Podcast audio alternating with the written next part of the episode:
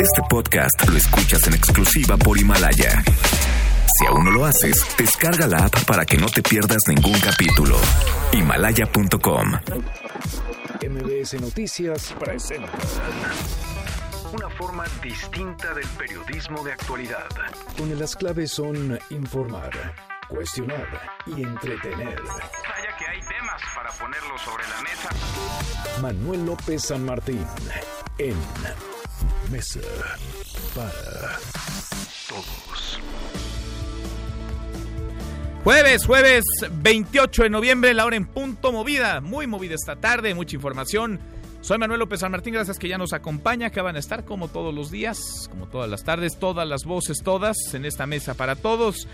Hoy de nuevo el presidente López Obrador le dio la vuelta al tema de la polémica desatada primero por la carta de la familia Levarón que le pidió al gobierno de Donald Trump catalogar como terroristas a los cárteles de la droga mexicanos y luego por las palabras del propio Trump que dejó entrever que era una decisión esta ya tomada. Vaya, hasta ahora el ruido son palabras, no se ha convertido esto en un hecho, en una decisión firmada, pero el ruido y la movida de tapete esa nadie nos la quita. Le vamos a entrar al tema. También hay una convocatoria, una marcha. El domingo primero de diciembre, el presidente López Obrador estará cumpliendo un año de que llegó a la presidencia, un año de que tomó protesta. Ese día en el Zócalo habrá un mensaje informe. Bueno, pues también ese día se ha convocado a una marcha contra la violencia. La marcha saldrá del Ángel de la Independencia e irá hacia el Monumento a la Revolución. En la plancha del Zócalo estará el presidente López Obrador con sus seguidores. A propósito, el presidente hoy defendió a Ángel Carrizales, quien luego de ser rechazado cinco veces por el Senado, no una ni dos, cinco veces para ocupar un cargo tanto en la CRE como en la Comisión Reguladora de Petróleos Mexicanos. Ahora ya le encontraron chamba, es titular de la Agencia de Seguridad, Energía y Ambiente sin tener preparación alguna. ¿Qué dijo el presidente López Obrador? Lo vamos a conversar. Mucho que poner sobre la mesa esta tarde. Arrancamos con las voces de las historias de hoy. Las voces de hoy. Andrés Manuel López Obrador, presidente de México. y no es el mejor día. O sea, no sería prudente tratar el tema. Si les parece, mañana podemos hablar ya del asunto y sí decir que nos respetemos. Adrián Levarón, activista. pero en mis municipios sí son narcomunicipios, eso sí le quiero decir al mundo. Y sé que en estos municipios están secuestrados. Pues yo creía que por el crimen organizado, parece ser que ya le están cambiando el nombre, parece que están secuestrados por terroristas. Ángel Ávila, presidente nacional del PRD. Hoy el PRD anuncia que se suma a la marcha convocada por distintas organizaciones de la sociedad civil para exigir un gobierno capaz, eficaz y que cumpla con lo que prometió. Edna Jaime, directora general de México Evalúa. México, a nivel nacional, de acuerdo con el INVIPE, una encuesta de victimización que administra el INEGI, 7 de cada 10 personas estiman que los jueces son corruptos. El 43% de los mexicanos considera que el Poder Judicial es injusto y 45% de ellos tiene poco o nada de confianza en los jueces. Son las voces de quienes hacen la noticia, los temas que están sobre la mesa y estas las imperdibles de hoy. Le entramos a la información. Bueno, con el pretexto de que hoy es Día de Acción de Gracias en los Estados Unidos, y lo es, el presidente López Obrador rechazó hacer algún comentario sobre los ataques en redes sociales contra la familia Levarón, quienes pidieron al presidente Donald Trump catalogar como terroristas a los cárteles de la droga mexicanos. López Obrador incluso rechazó decir si son o no son víctimas los Levarón. Escuche. Quedé ayer de no hablar del tema porque hoy es el día de acción de gracia y reiteramos pues nuestro reconocimiento, respeto a los estadounidenses. Para ellos es un día muy importante hoy y sí decir que nos respetemos, que no haya confrontación, que no haya insultos, que haya tolerancia, que podamos todos exponer nuestras ideas sin faltarle el respeto al adversario. Nada más eso, respeto. Y ya mañana hablamos sobre el tema, ¿Considera que son víctimas la familia Levarón, señor presidente? pero me estás llevando a que yo responda y no puedo ahora hacerlo. Bueno, esperar a mañana, a ver si mañana sí se anima el presidente López Obrador. A propósito de los Levarón, Julián, Julián Levarón convocó una marcha contra la violencia para este domingo junto con otros activistas y organizaciones. Es domingo primero de diciembre en la Ciudad de México. Será justamente un día antes de la reunión que tendrán con el presidente López Obrador a las 10 de la mañana, el lunes, en el Palacio Nacional. La voz de Julián Levarón. Soy Julián Levarón. Los invito a marchar con nosotros este domingo primero de diciembre para demostrar solidaridad con las familias de todos los mexicanos que han sido secuestrados, desaparecidos y asesinados a manos de criminales. Marcharemos del Ángel de Independencia al Monumento de la Revolución empezando a las 11 a.m. Los esperamos. Bueno, de los Levarón no quiso hablar en la mañanera, pero de quien sí se pronunció y a quien sí defendió hoy el presidente López Obrador fue Ángel Carrizales, quien luego de ser rechazado cinco veces por el Senado para ocupar distintos cargos, fue designado ya titular de la Agencia de Seguridad, Energía y Ambiente sin tener preparación alguna o antecedente de haber laborado en algo similar a esto que ahora se le encarga. Esto dijo el presidente en la mañanera. Es mi facultad el nombrarlo. Sí tiene experiencia. Sí, sí. ¿Y por qué no pasó la prueba pues son otras instancias, pero pasó la prueba en presidencia y resulta que a mí me toca nombrarlo. Sí, es una asignación directa porque así está en la ley y lo conozco y ¿saben qué es lo que más me importa? Más que la experiencia, la honestidad, ya para irnos entendiendo mejor. Bueno, y habrá juicio político contra Rosario Robles, 46 votos a favor, 3 en contra y la excusa de la diputada de Morena Tatiana Cloutier. Las Comisiones Unidas de Gobernación y de Justicia de la Cámara de Diputados aprobaron iniciar el proceso contra la extitular de Cedesol y Sedato en el gobierno de Enrique Peña Nieto por el caso de la estafa maestra, mismo por el que sigue un proceso judicial que la mantiene viviendo en la cárcel en el penal de Santa Marta Catitla.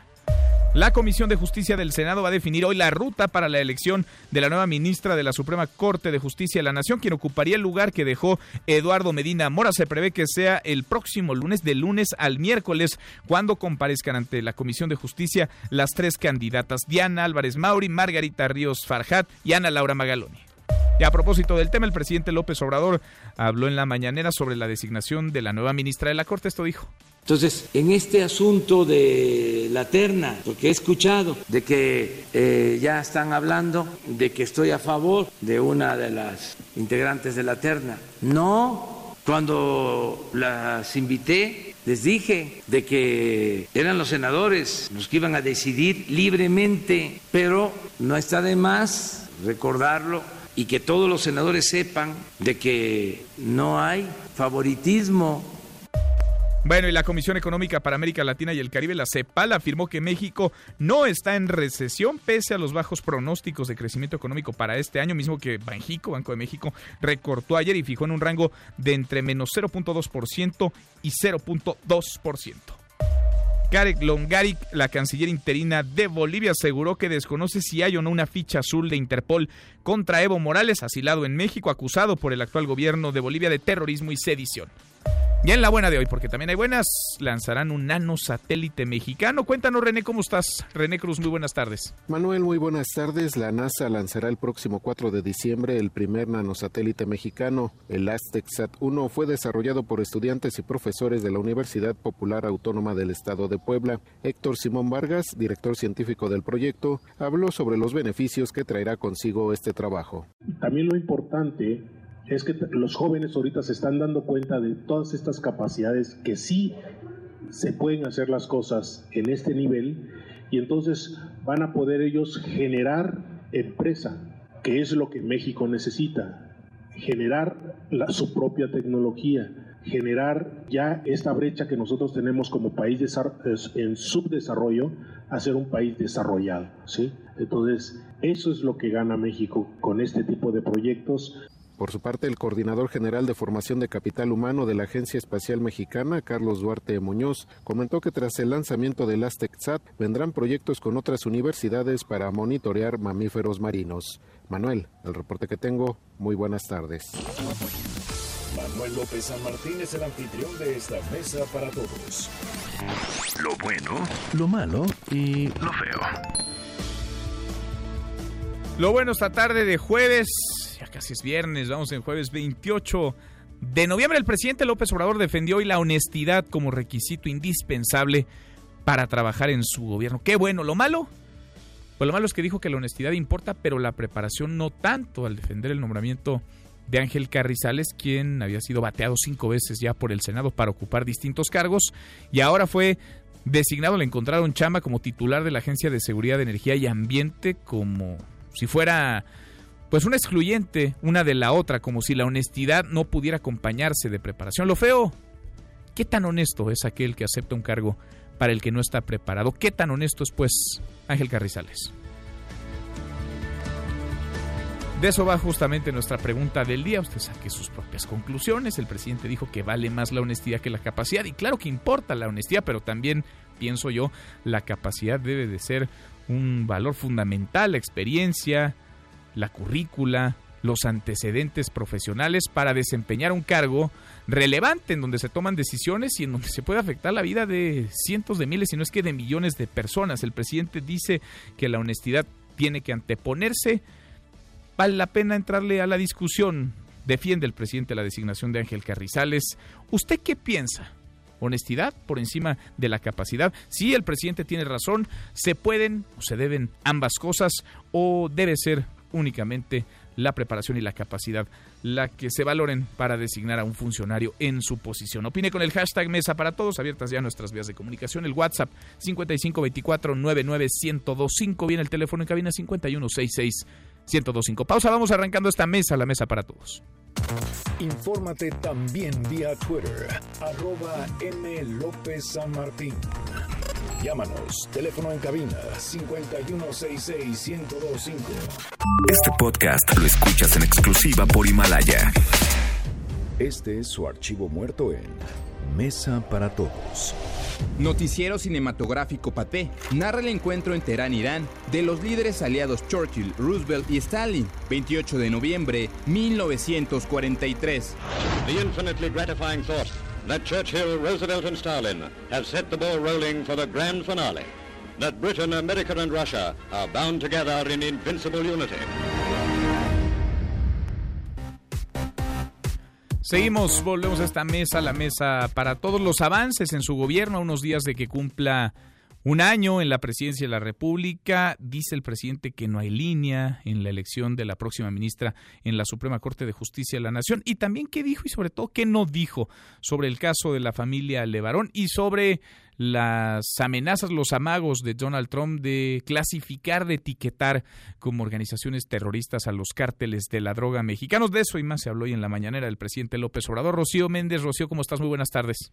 ¿Qué tal, Manuel? Efectivamente, en principio, ante el repudio desatado en redes sociales en contra de la familia Levarón de nacionalidad México-estadounidense por su exigencia de que en la Unión Americana se declarara como terroristas a los integrantes del crimen organizado mexicanos, el presidente Andrés Manuel López Obrador exhortó al respeto y a la tolerancia. Vamos a escuchar sí decir que nos respetemos, que no haya confrontación, que no haya insultos, que haya tolerancia, que podamos todos exponer nuestras ideas sin faltarle el respeto al adversario. Nada más eso, respeto.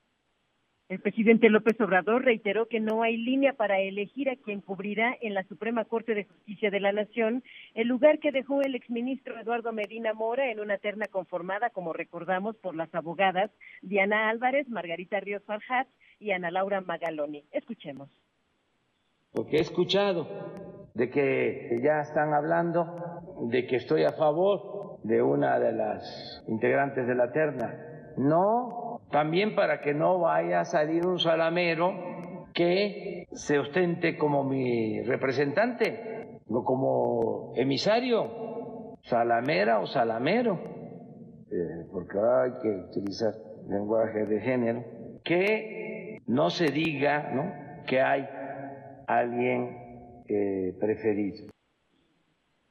Y desde las pensiones, las becas, el combate a la corrupción y a los lujos en el servicio público hasta unas finanzas sanas y el incremento al salario mínimo, dice el presidente, estos son logros suficientes de todo un pueblo, no solo de un dirigente en los primeros 12 meses de gobierno. Así lo señaló el primer mandatario al reiterar que habrá mayores detalles de los avances en su gestión el próximo domingo a las 11 horas en el Zócalo Capitalino, donde, por cierto, Manuel, ya se confirmó la participación de los Salmerón, de Guerrero, la Sonora Santanera, el flautista Horacio Franco y el grupo Caña Brava. Es el reporte al momento. Pues bueno, entonces es informe, mensaje y luego baile, Rocío. Así es, Manuel. Muy bien, ahí estaremos presentes y pendientes, claro. Gracias, muchas gracias, Rocío. Muy buenas tardes. Buenas tardes. El presidente que estaba haciendo esta semana una especie de corte de caja a un año. Ayer los retos, hoy los principales logros de su gobierno a unos días de que cumpla un año al frente de la presidencia de la República. Le agradezco mucho a Jesús Ramírez, el coordinador general de comunicación social y vocero del gobierno de la República, que platique con nosotros esta tarde. Jesús, ¿cómo te va? Gracias por estos minutos.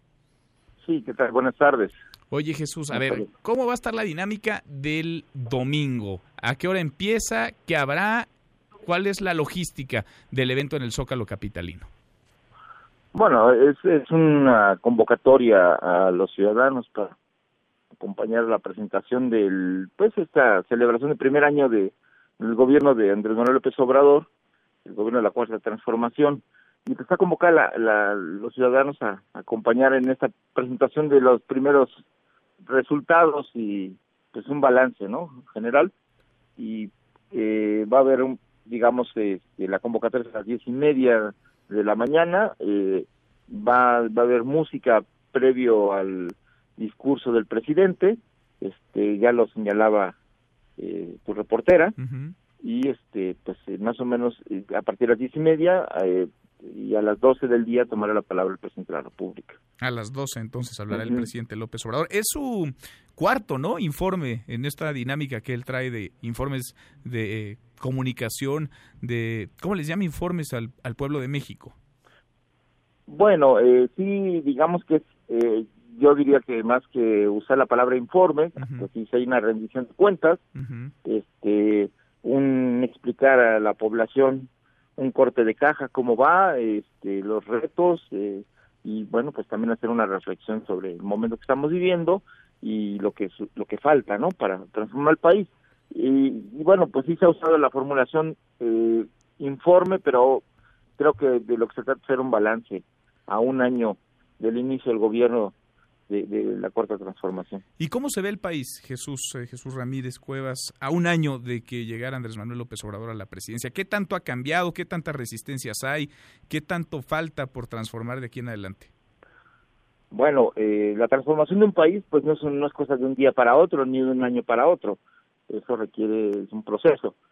Eh, parte de ese cambio ha sido la transformación social ciudadana, eh, la vocación democrática, el voto por el cambio, pues parte de, esa transformación y que, eh, pues, evidentemente los rezagos históricos que se han heredado, digamos, en materia de, pues, desigualdad social, marginación histórica de los pueblos indígenas, eh, la mala planeación urbana de nuestras ciudades, eh, la, los esquemas de producción, digamos, eh, que, han precarizado las relaciones laborales, los salarios en el norte del país, la contaminación del medio ambiente, los feminicidios, el asesinato de decenas de miles de personas que heredamos una, violencia brutal, eh, una policía un sistema de justicia infiltrado por el crimen, por los intereses privados y comerciales y políticos, pues todo eso pues ha costado mover para transformar. Y entonces pues se ha ido avanzando. El primer año, como lo ha señalado el presidente de la República, es de sentar las bases para la transformación, crear la base jurídica para nuevas leyes que sancionen los delitos de corrupción, eh, que acaben con la impunidad, que eh, acoten, digamos, este, la evasión fiscal, que se generen mayores ingresos para el gobierno, en fin, todos estos, eh, la creación de la Guardia Nacional como una forma de responder a la crisis de seguridad, ponen, cambiando, digamos, la política pública que se venía eh, siguiendo en los últimos 12 años de guerra contra el narcotráfico, haciendo énfasis en la detención de capos de la droga y haciendo la guerra a los grupos delincuenciales, generando una espiral de violencia que no acaba, ¿no? Entonces, ahora el enfoque es de protección, digo, de, seguridad pública con la Guardia Nacional, y bueno, pues estamos en un proceso de recuperación de nuestros espacios públicos, de la paz y de, y de pues ahora sí que de la convivencia pacífica en las regiones. Este es un reto grande, se ha logrado en la mayoría de los estados, todavía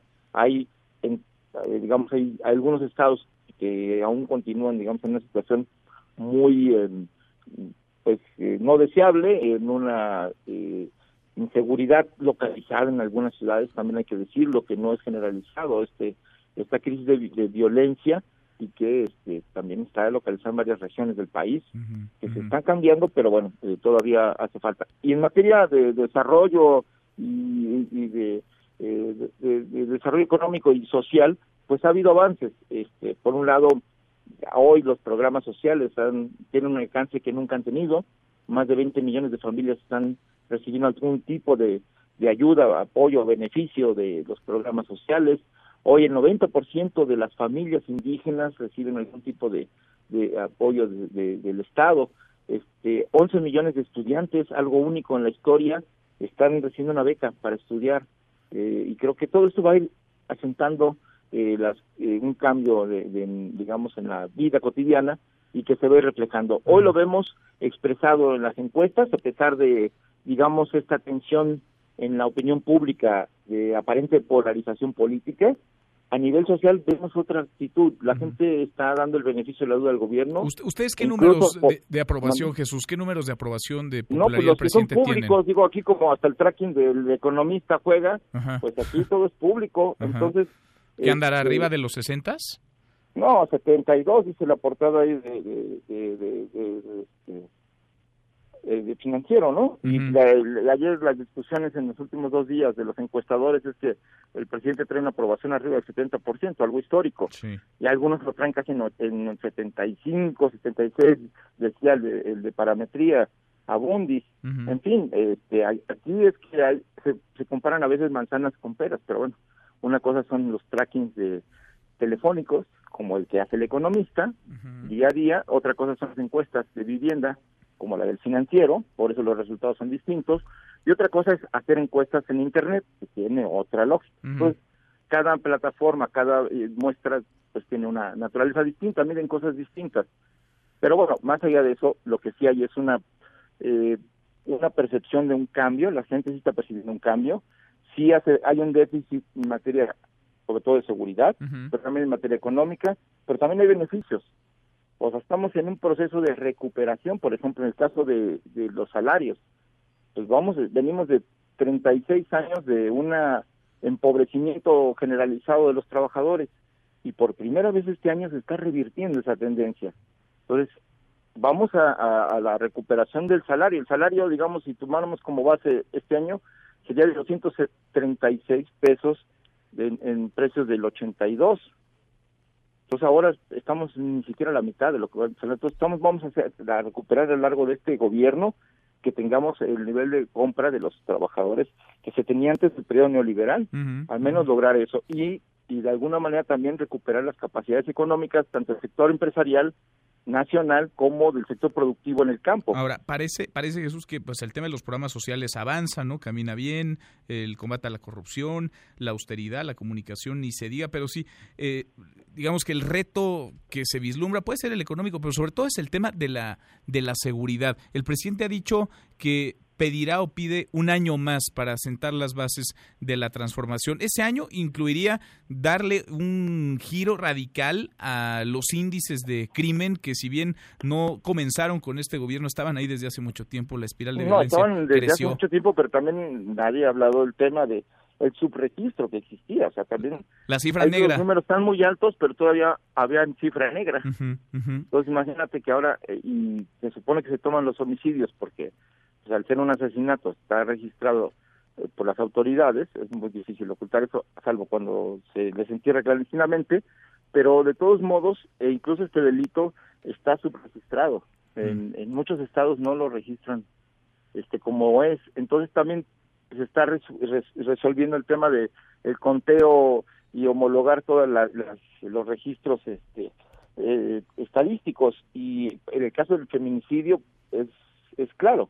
Hay estados que no registran los feminicidios como tales. Sí. Ahora, Entonces, todo eso, ahora que se está homologando, pues evidentemente las cifras, por sí, nada más el acomodo va a crecer.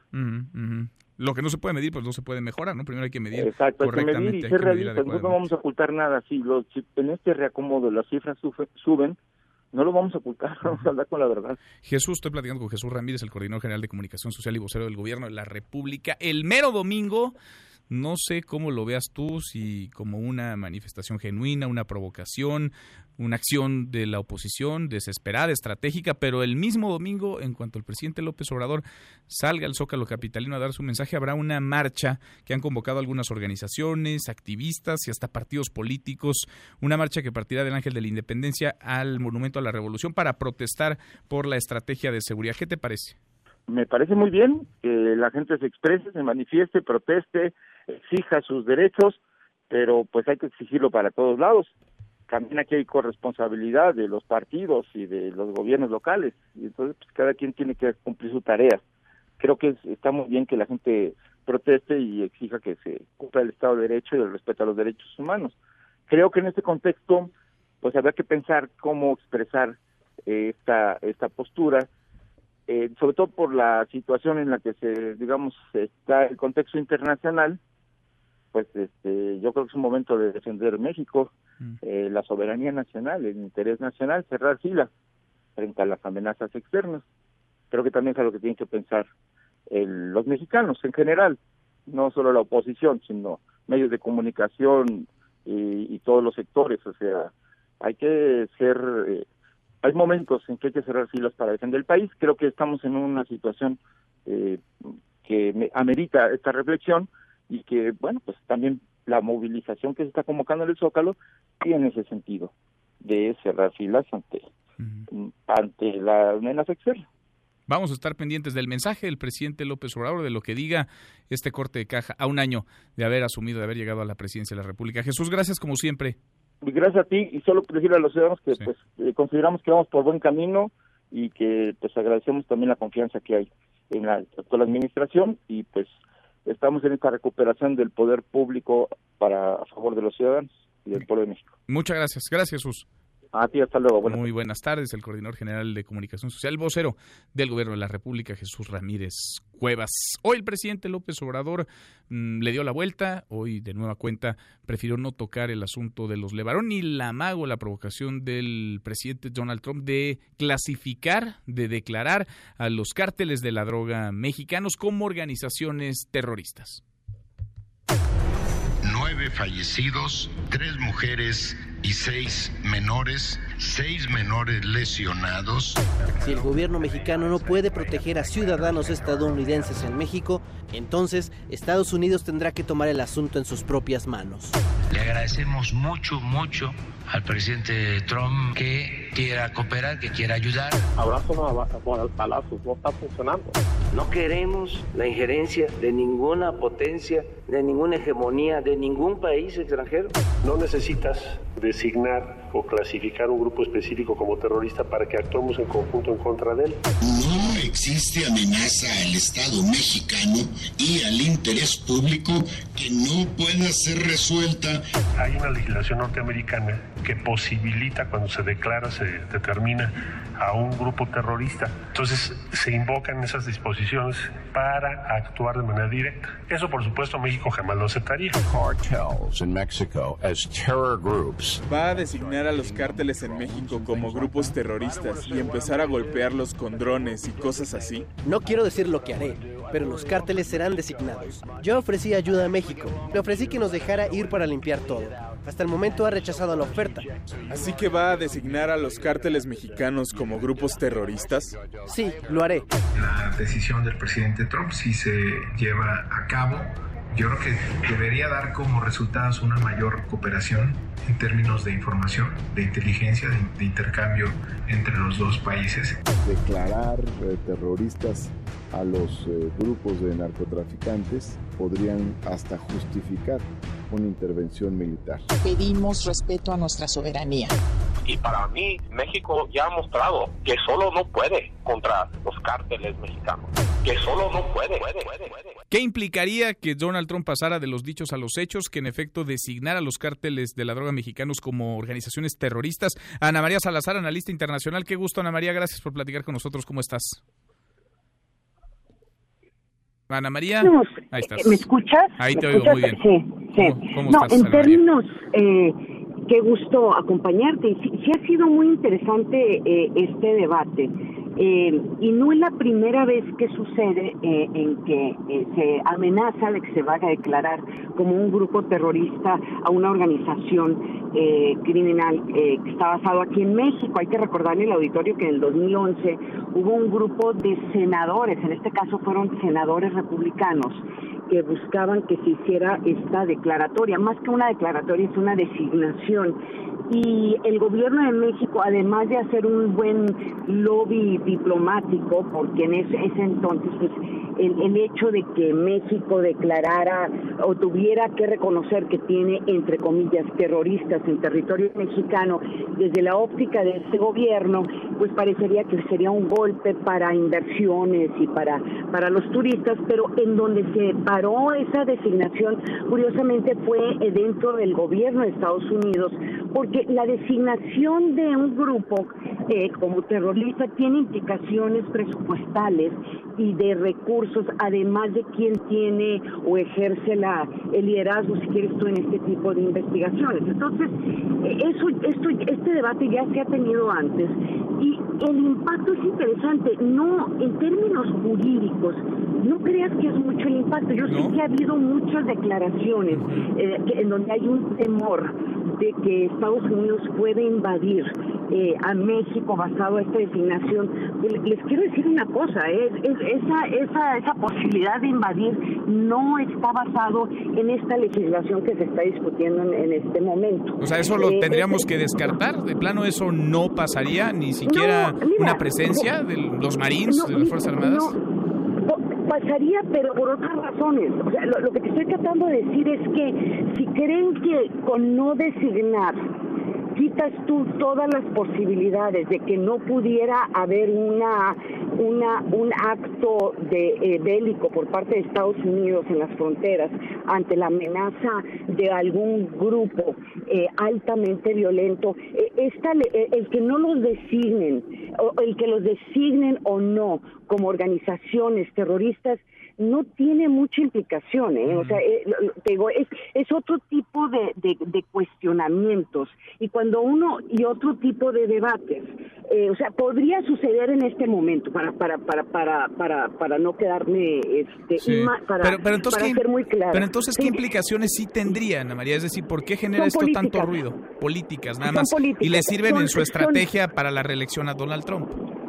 No, le sirve la estrategia eh, para para la eh, para Donald Trump, pero también en términos de las mismas víctimas, porque alrededor esto no es la primera vez que sucede, también en donde víctimas de organizaciones altamente violentas están buscando que se define como grupos terroristas alguna organización. Por ejemplo, en un momento dado, por ejemplo, la FARC eh, en Colombia, el grupo guerrillero se, se, se identificaron como, como terroristas. Y en parte era porque lo pedía el mismo gobierno de Colombia, porque el que se les declarara como terroristas pues eh, mandaba un mensaje a los otros países, particularmente los países europeos, que trataban a estas organizaciones como que si fueran eh, eh, ejércitos revolucionarios o movimientos sociales, eh, pero eh, y lo que hacía el gobierno, eh, el gobierno de Colombia y el gobierno de Estados Unidos era que, que decían que estos son grupos netamente de, de terroristas, o sea, actuaban como terroristas. Y el impacto era político, en, por ejemplo en Europa, en donde se empujó que estas organizaciones fueran parte de las listas que tienen las Naciones Unidas o que tienen tienen los europeos. Entonces el impacto es político, y con frecuencia lo- las mismas víctimas, si uno los entiende, si no hay respuesta de, de eh, pues en este caso en México, el buscar eh, apoyo político externo, yo eh, yo lo entiendo Pues sí. perfectamente Ayer- hasta ayer- este momento. Ayer Ana. María nos decía Brian Levarón en esta mesa para todos que ellos Sí. estaban pues complacidos, que les parecía excelente esta decisión de Donald Trump. ¿Qué tan viable ves que se pase de los dichos a los hechos? Que realmente esta declaración a un programa de radio se pueda materializar. ¿En cuánto tiempo va a medir, va a calcular ahí los tiempos Donald Trump? Mira, yo yo lo veo eh, eh, lo veo difícil, no porque eh, no quisiera el presidente, pero va en los grupos terroristas que más que tiene en- entre miras Estados Unidos ahorita son grupos que son muy muy diferentes a los a los grupos del crimen organizado mexicano. La, la- la única vinculación real es que son organizaciones muy muy muy violentas, pero en este momento hay legislación que básicamente hace exactamente lo mismo que lo que hace Estados Unidos con grupos terroristas eh, y lo está haciendo ya Estados Unidos con grupos del crimen organizado. Por ejemplo, la famosa, la famosa lista negra del Departamento del Tesoro, en donde se congelan cuentas sin pedir mucha información porque se designa a una organización como una un grupo del crimen organizado, ¿sí? Ya lo están haciendo, es una designación, entonces tú conoces muy bien esa lista en donde se congelan cuentas de exgobernadores, de familias de exgobernadores, de, empresarios que tienen vínculos con la organización del Chapo Guzmán. Eso ya se hace y estas personas tampoco pueden pedir visas y no pueden viajar a Estados Unidos y cualquiera de sus eh, de sus bienes que tengan en Estados Unidos se congelan. Ninguna empresa alrededor del mundo en verdad no puede hacer eh, tener vínculos eh, empresariales o financieros con eso, eh, con, con, con, con los que se designen como grupos del crimen organizado. Entonces, ya los, las organizaciones mexicanas ya tienen una designación y tienen un tratamiento especial. Aquí el tema es, eh, eh, y de nuevo, es un tema político y uno entiende perfectamente a la familia Levarón que aún hoy el presidente, eh, el presidente Andrés Manuel López Obrador tuvo un, eh, ¿verdad? Le, le preguntaron sobre este tema y, y fue verdaderamente incapaz el presidente de expresar un poco de, de reconocimiento por, por, pues, por lo que han vivido no solamente la familia Levarón, sino lo que han vivido muchísimas familias mexicanas ante el incremento de la violencia de estas organizaciones. Hoy el presidente no pudo decir si eran o no eran víctimas. Los levaron cuando creo que nos queda clarísimo a todos que ellos y otros son víctimas en este país. Hay Claro, decenas de sí. miles, cientos de miles de víctimas. Ana María, gracias como siempre. Te mando un fuerte abrazo. Otro de vuelta, gracias. Muy buenas tardes. Es la analista internacional Ana María Salazar. Cruzamos la media ya a la hora con 38. Pausa y volvemos con un resumen de lo más importante del día. Esta mesa, la mesa para todos. No te levantes. Podrías perder tu lugar en la mesa para todos. Con Manuel López San Martín. Regresamos. Este podcast lo escuchas en exclusiva por Himalaya.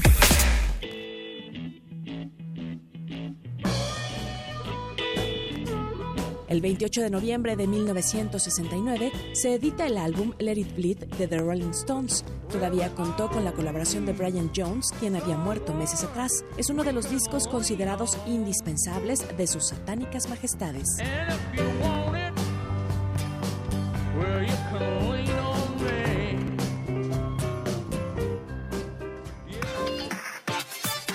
Seguimos, volvemos a esta mesa, la mesa para todos. Cruzamos la media ya, la hora con 40. Le entramos a un resumen con lo más importante del día. Resumen nacional. El PRD, lo que queda del PRD, se sumó a la marcha anti-López Obrador del próximo domingo primero de diciembre, convocada por activistas como Julián Levarón, que han dicho saldrán a pedir seguridad, organizaciones civiles como Chalecos MX, el PAN, la Asociación México Libre de Margarita Zavala y Felipe Calderón también van a participar en esta movilización que arrancará a las 11 de la mañana. Saldrá del Ángel de la Independencia hacia el Monumento a la Revolución, prácticamente a la misma hora que el presidente López Obrador estará dando un mensaje en la plancha del Zócalo Capitalino, un año de haber llegado a la presidencia.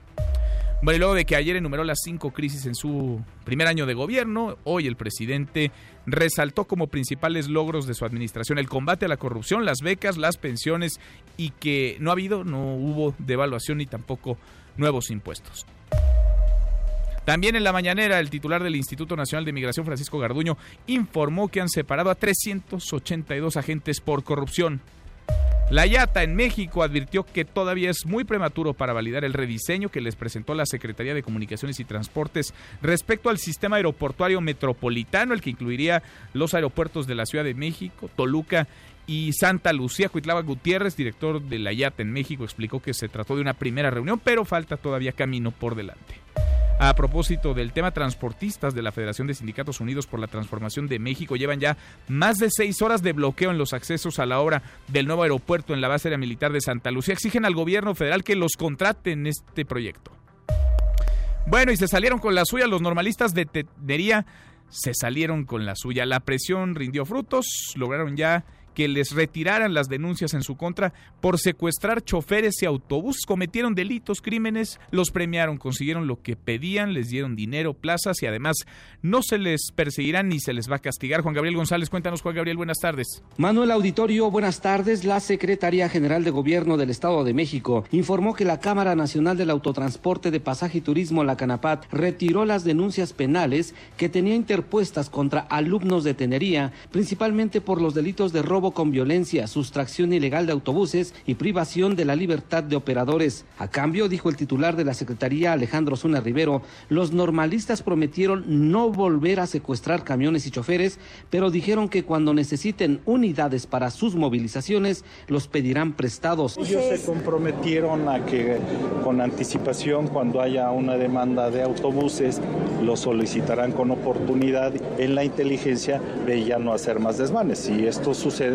pues seguirán las actas, se levantarán las actas respectivas. Cabe recordar que la Canapat tenía 49 denuncias penales interpuestas por diferentes delitos en contra de estudiantes de Tenería, quienes recientemente retuvieron 21 autobuses e igual número de choferes para presionar a las autoridades a desistirse de las demandas, petición que ya lograron. Es la información, continuamos en Mesa para Todos. Gracias, muchas gracias Juan Gabriel. Hágame el favor, son pues eh, quienes cometieron un delito, secuestraron a personas, retuvieron autobuses, no solamente obtienen lo que piden, sino que ahora por miedo, pues cada vez que necesiten camiones los tendrán, porque la autoridad no es capaz de serlo, es el fracaso del Estado de Derecho y los concesionarios, los dueños de las unidades, pues tienen miedo y con razón ante un gobierno que no los protege, que no aplica la ley. Los normalistas de Tenería ya se saben el caminito, se han salido con la suya. Un juez en el Estado de México vinculó a proceso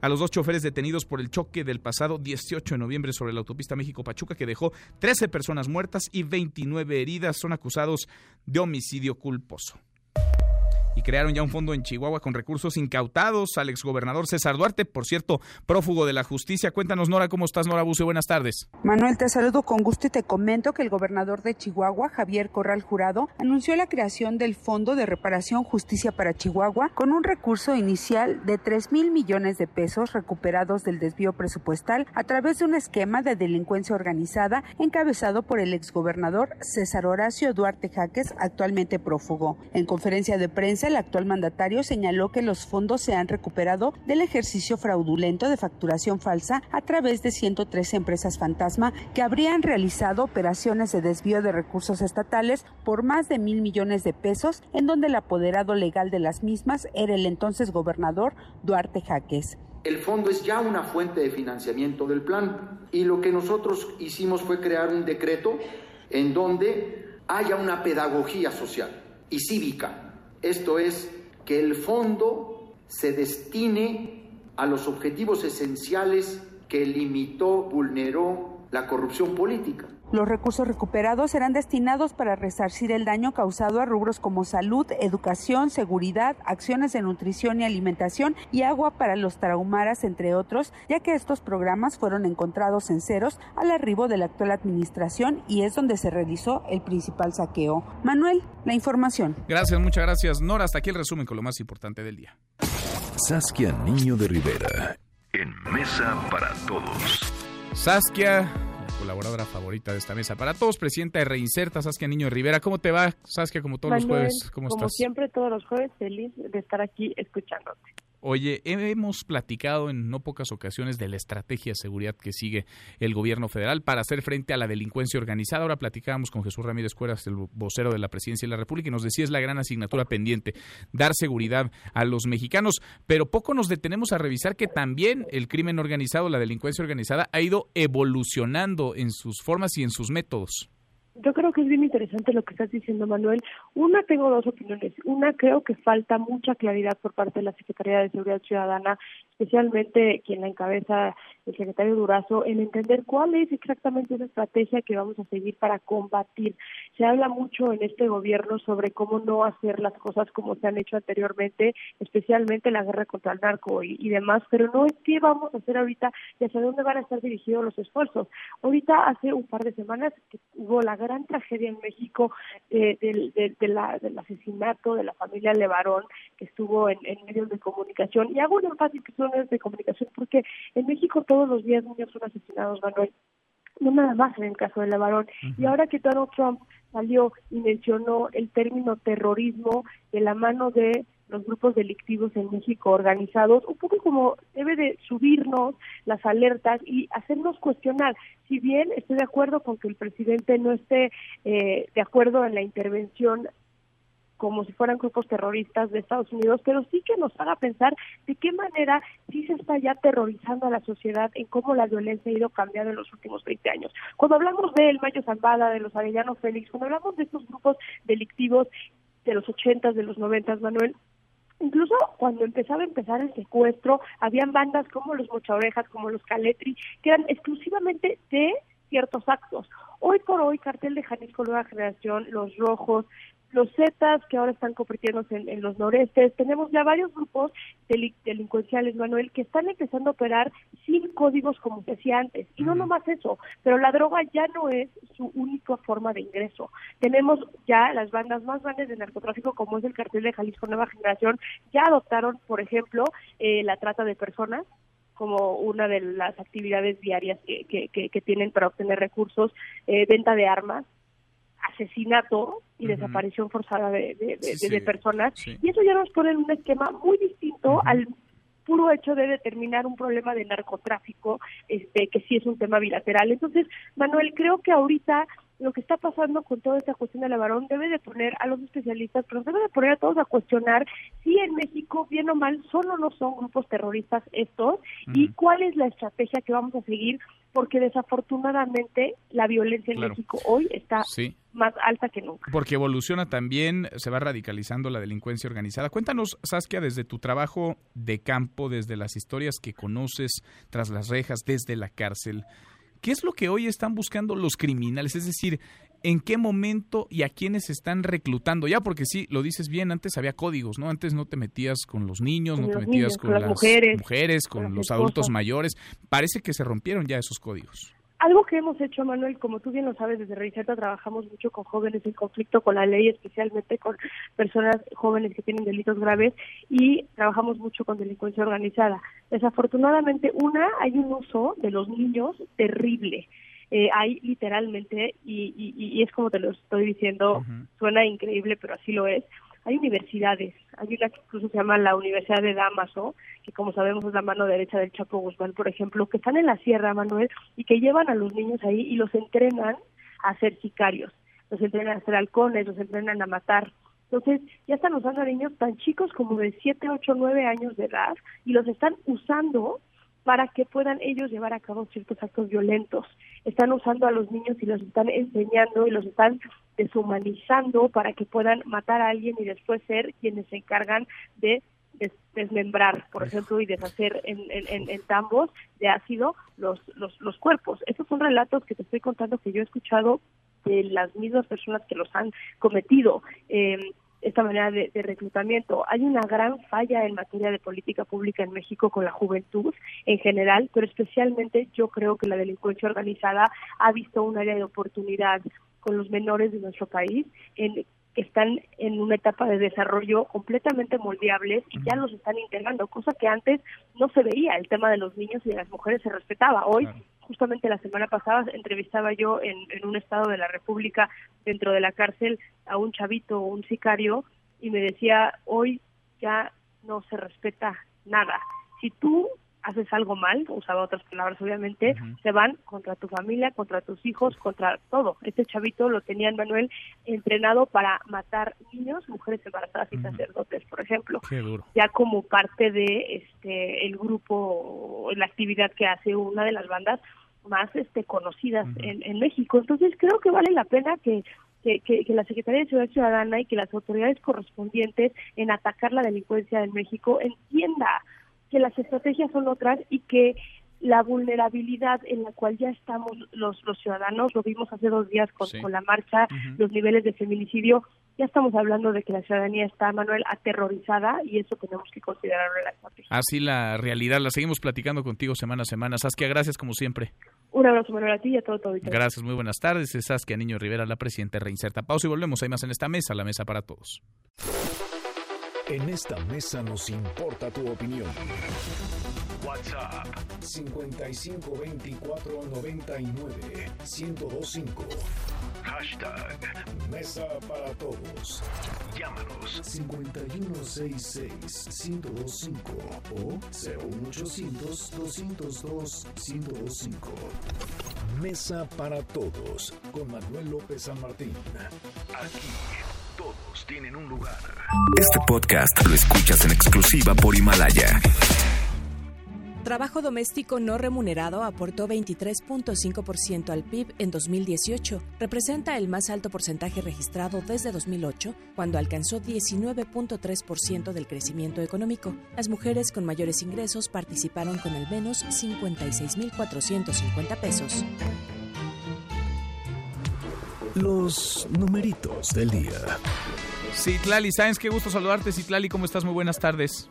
Hola, ¿cómo estás, Manuel? Buenas tardes a ti también, a nuestros amigos del auditorio. Pues te comento que es feriado en los Estados Unidos. Hoy se lleva a cabo la celebración del Día de Acción de Gracias y pues hay bajo volumen de operación. En México pierde el S&P de la Bolsa Mexicana de Valores 0.05%, se coloca en 43.011.46 unidades.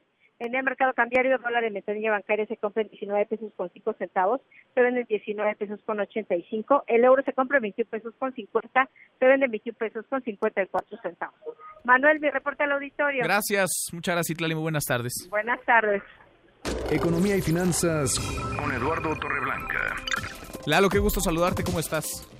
Me da gusto saludarte, Manuel. Buenas tardes al auditorio. Una buena noticia de esas que no se dan todos los días. Ya nos hacía falta una de estas, ¿no? Una inversión y una eh, apuesta por la economía y por la generación de empleo en nuestro país, Lalo.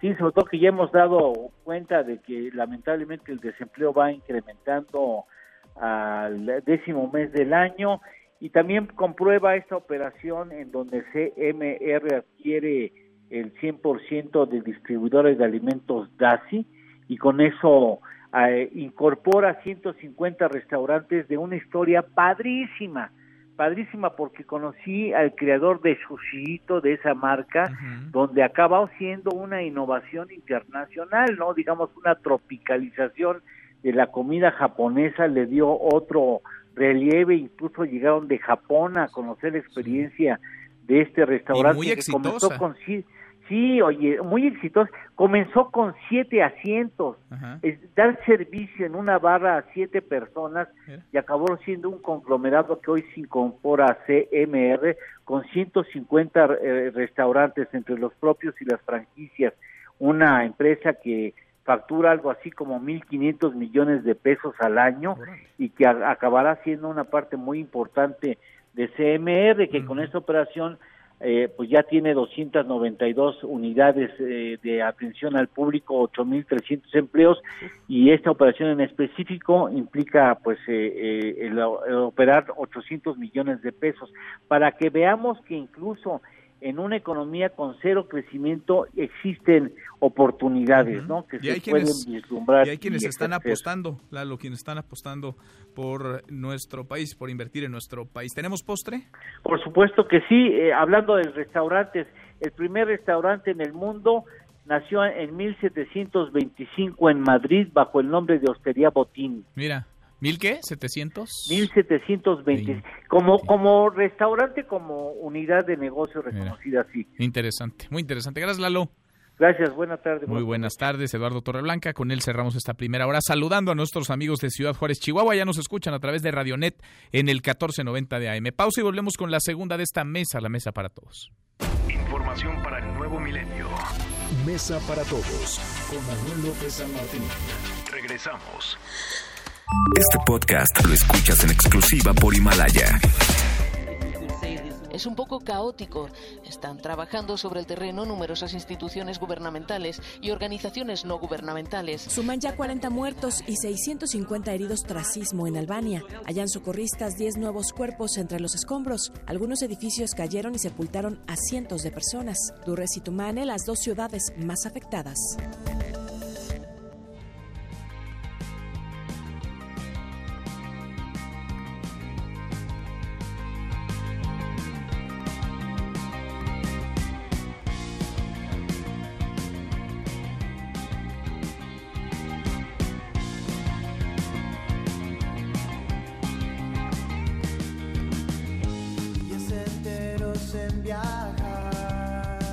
Arrancamos esta segunda hora, gracias que nos acompaña en esta mesa para todos. Soy Manuel López San Martín, jueves, jueves 28 de noviembre, ya casi es viernes. Vamos a revisar las redes, cómo se mueven las cosas en Twitter de las redes, esta mesa, la mesa para todos.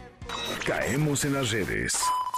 Bueno, se sigue moviendo este hashtag que ayer platicábamos con Brian Levarón, activista. Él fue quien redactó una carta que envió a la Casa Blanca al presidente de los Estados Unidos, Donald Trump, para que las organizaciones del crimen organizado en nuestro país, los cárteles de la droga, sean clasificadas, sean catalogadas por el gobierno norteamericano como organizaciones terroristas.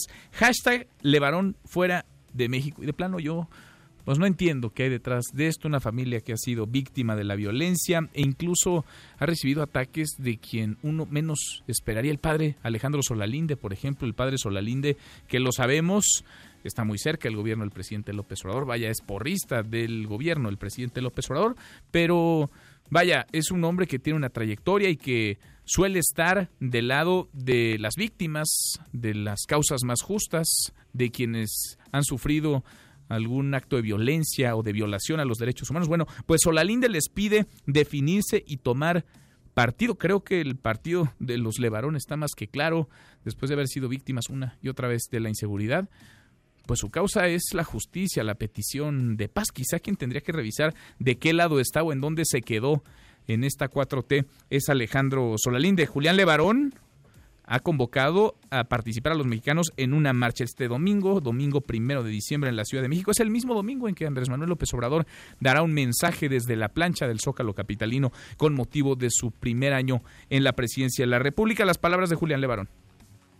Soy Julián Levarón. Los invito a marchar con nosotros este domingo primero de diciembre para demostrar solidaridad con las familias de todos los mexicanos que han sido secuestrados, desaparecidos y asesinados a manos de criminales.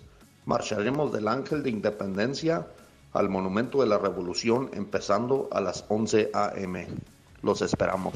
Bueno, a propósito de Levarón, de la familia Levarón, que no se nos olvide que hace algunas semanas esta familia fue víctima de un cobarde, de un atroz ataque. Nueve integrantes de la familia murieron, seis de ellos menores de edad, entre ellos dos pequeñitos, dos gemelitos de menos de un año a propósito del tema y de los dichos de Donald Trump que todavía no se convierten en hechos, pero para allá vamos, nos ha movido el tapete y le metió mucho ruido a la relación entre México y Estados Unidos. Donald Trump que está ya en la ruta de declarar organizaciones terroristas a los cárteles de la droga mexicanos. Hoy el presidente López Obrador fue cuestionado en la mañanera sobre el tema. ¿Esto dijo o esto más bien no dijo?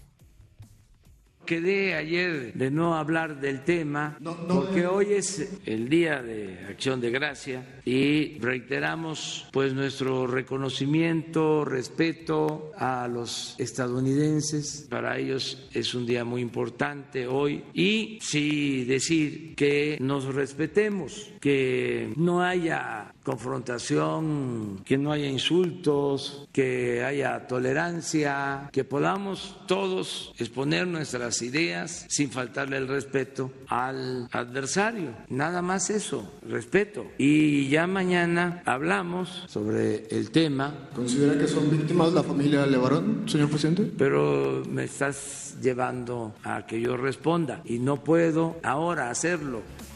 Bueno, eso es lo que dijo, lo que no dijo el presidente López Obrador y hashtag Thanksgiving y es que como parte de esta celebración, Donald Trump es hoy jueves visitó a los soldados desplegados en Afganistán, uno de los países donde Estados Unidos mantiene operaciones militares contra el terrorismo tras el ataque a las Torres Gemelas, el brutal ataque del año 2001. Y usted seguramente se dio cuenta ya, porque estoy convencido de que utiliza alguna de estas dos redes sociales, hashtag Facebook Down, hashtag Instagram Down, casi cuatro horas y Facebook informó que resolvió ya la caída global de su plataforma provocada por un problema en los sistemas centrales de software. Los países más afectados fueron Estados Unidos, Reino Unido, Canadá, Francia, Rumania, Filipinas, Australia y Grecia. Se cayeron estas dos redes sociales que son pues las dos más eh, potentes junto con WhatsApp evidentemente, pero en términos de redes sociales para postear, para compartir mensajes, estas dos, Facebook e Instagram son las dos que más usuarios tienen y que más crecimiento han registrado. Deportes con Nicolás Romay. Querido Nico, qué gusto saludarte. ¿Cómo estás? No quise quemar la nota porque me quiero deleitar escuchándote a ti con los resultados, con los marcadores de ayer de los cuartos de final de la Liga MX, de la liguilla. ¿Cómo estás, mi querido Manuel? Me da gusto saludarte. Buenas tardes. Buenas tardes, Nico. ¿Cómo estás? Bien, Manuel, bien. Eh, me da gusto que estés contento, la verdad te lo tengo que decir. Eh, eres, también te tengo que decir algo, eres un padre ejemplar. Gracias. Papá Luchón. Sí, cómo no. Eh, ayer me parece que viste el partido del Necaxa junto a tu hija, en una actividad espectacular, ¿no? padre, hija, bien.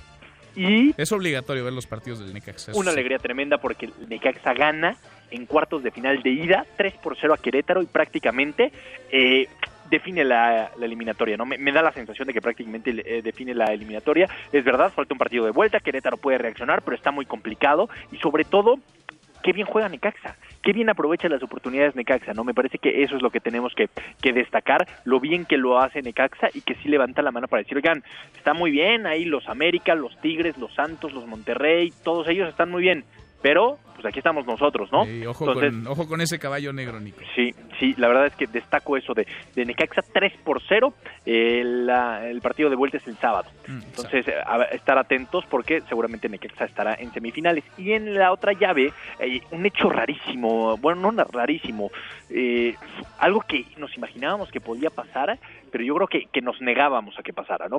Partido Morelia contra León. Va ganando el conjunto de León 3 a 2. Sí, juegazo, ¿eh? hay que decir. Juegazo. León encima. Y la afición de Morelia empieza a gritar esa palabra homofóbica que se está intentando erradicar cuando despeja el portero. Y se para el partido cinco minutitos. Cinco minutitos, se para se corta el ritmo de León. León que estaba encima, se corta el ritmo, todos tranquilos, después se tienen que agregar 12 minutos de compensación, se agregan 12 minutos y empata Morelia. Caray, ¿qué lectura le damos a esto, no? Estamos intentando erradicar una palabra, estamos buscando las sanciones pertinentes, pero hoy la afición de Morelia, ¿qué dice? Pues grité, pararon el partido, le cortamos el ritmo a León, y después lo empatamos. No, le salió de lujo. Se va satisfecho. ¿Y se tendría que agregar el tiempo que se corta en un partido por este tipo Sí, sí, sí, sí, porque se está para, porque no se está jugando. Mm. Sí. pero pues le salió de maravilla. ¿no? Este, no, y a ver, te hago la siguiente pregunta, Manuel. Hoy, si Tigres le está ganando 1 por 0 al América y le están apedreando el rancho a Memo Ochoa y al América, ¿qué va a hacer la afición pues del América? Pues sí. Va a gritar, entonces tranquilos todos, entonces la afición juega, tiene influencia, que es una cosa de locos. Entonces me parece que sí nos tenemos que replantear la manera en que sancionamos. Me parece que ayer el gritas, no lo suspendo. Punto, 3 por 0 gana León. ¿Crees que alguien gritaría? Nadie. Nadie. 3 por 0 gana León.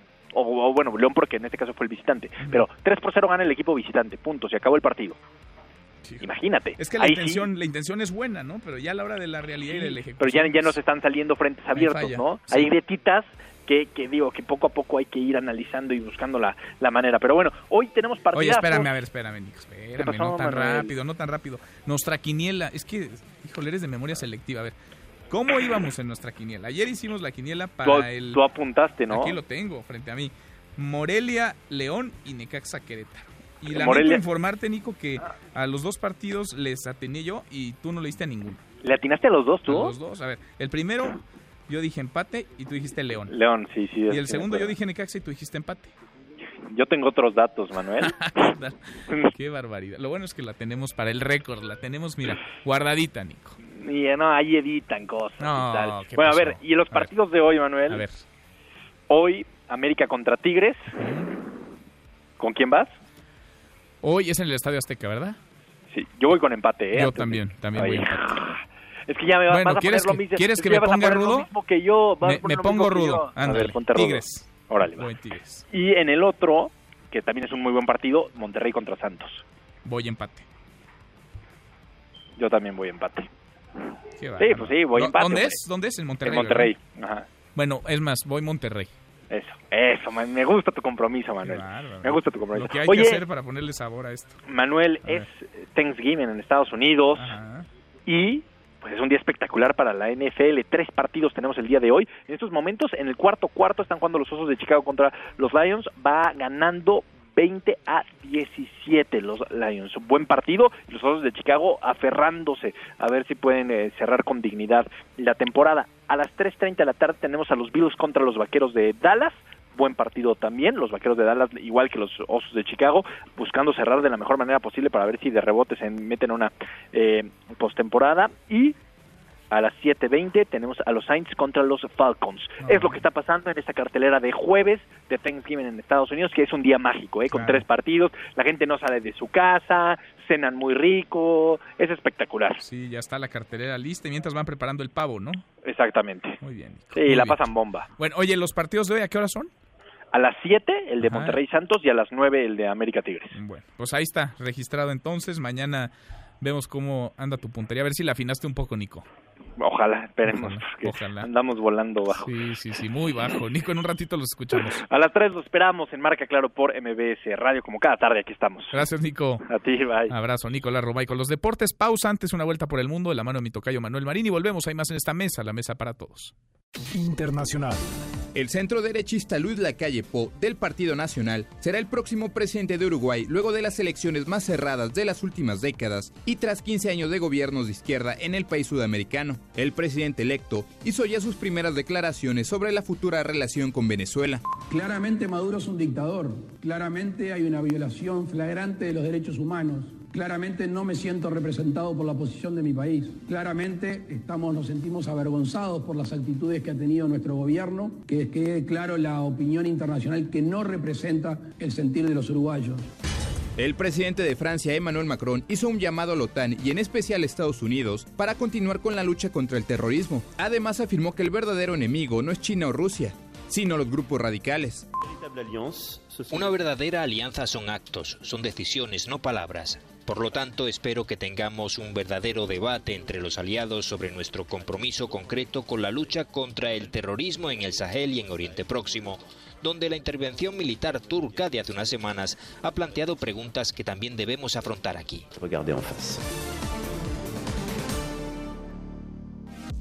Tu opinión cuenta y a nosotros nos interesa. Llámanos del interior de la República al 01800-202-1025. Síguenos en Twitter, arroba M. López San Martín. Hashtag Mesa para Todos. Este podcast lo escuchas en exclusiva por Himalaya. Yo pienso que la paciencia, la paciencia. Sabíamos que era un equipo difícil. Uriel Antuna, primer refuerzo de Chivas. El rebaño hace oficial la incorporación del duranguense para que ayude a retomar el camino del éxito de inmediato.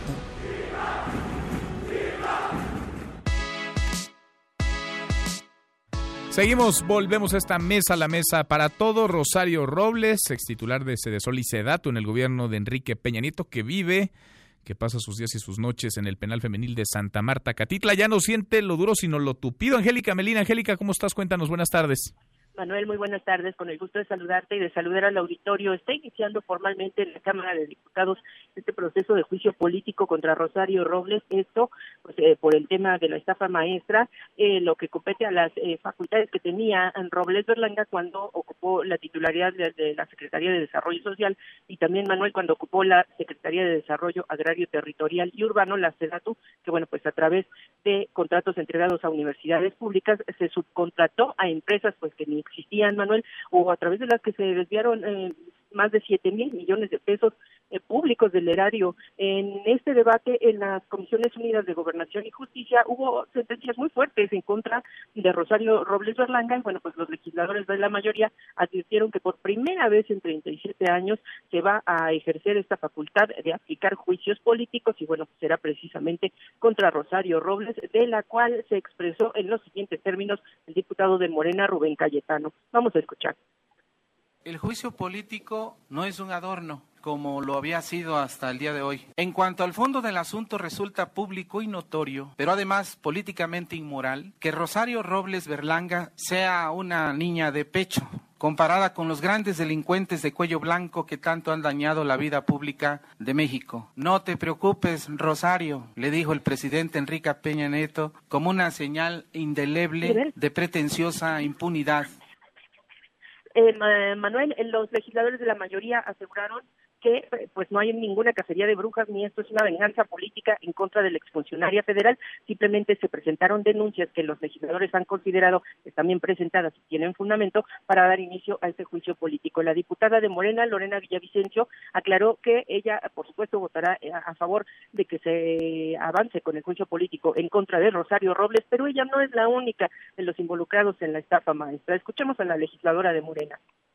Pero sí me llama la atención que Rosario Robles está en la cárcel y está inhabilitada. ¿Dónde está Peña Nieto? ¿Dónde está el secretario de Hacienda? ¿Dónde están otros funcionarios que hoy deberían tener un proceso penal en su contra, que también cometieron actos ilícitos? Porque si no parecería, sé que no es la intención, pero parecería que la justicia es selectiva en este país los congresistas subrayaron, Manuel, que este proceso podría, por los procesos eh, que se tienen que llevar en distintas instancias, como la sección instructora de la Cámara de Diputados, se podría ir hasta febrero del año entrante respecto a las posibles acusaciones que tenga el presidente de la República o algunos otros funcionarios, por este caso de la estafa maestra, eh, fueron claros las presidentas de las comisiones de justicia y gobernación de que no hay nadie más denunciado, al menos y como parte de juicio político formalmente ante la Cámara, que no sea Rosario Robles. Por eso no se va a proceder contra ningún un otro funcionario que no sea ella, en este caso particular de la estafa maestra. Si alguien quiere denunciar al presidente Enrique Peña Nieto de aquí al domingo, primero de diciembre, cuando se vence el plazo para que los exfuncionarios de la administración pasada puedan ser denunciados y se, pueda pedir juicio político en su contra, bueno, pues el reloj está abierto mm. y quien eh, quiera hacer uso de esta opción, bueno, pues tiene hasta el próximo primero de diciembre. Manuel, la información. Pues de entrada, ¿no? La diputada Lorena Villavicencio, que estaba muy indignada, ya podría presentar una denuncia contra Enrique Peña Nieto. Gracias. Angélica, muchas gracias. A ti, Manuel, hasta luego. Está dado esto, entonces, Comisiones Unidas de Gobernación y de Justicia han dicho sí al juicio político contra Rosario Robles. Le agradezco mucho a la presidenta de la Comisión de Gobernación de la Cámara de Diputados, Rocío Barrera, que platique con nosotros esta tarde. ¿Cómo estás, diputada? Gracias, Rocío. Muy buenas tardes. Muy buenas tardes, Manuel. ¿Cómo estás? Bien, muchas gracias. ¿Por qué un juicio político? ¿Y por qué sobre todo en este momento cuando Rosario Robles no es funcionaria pública? ¿De qué va y cuáles son los alcances de un juicio político?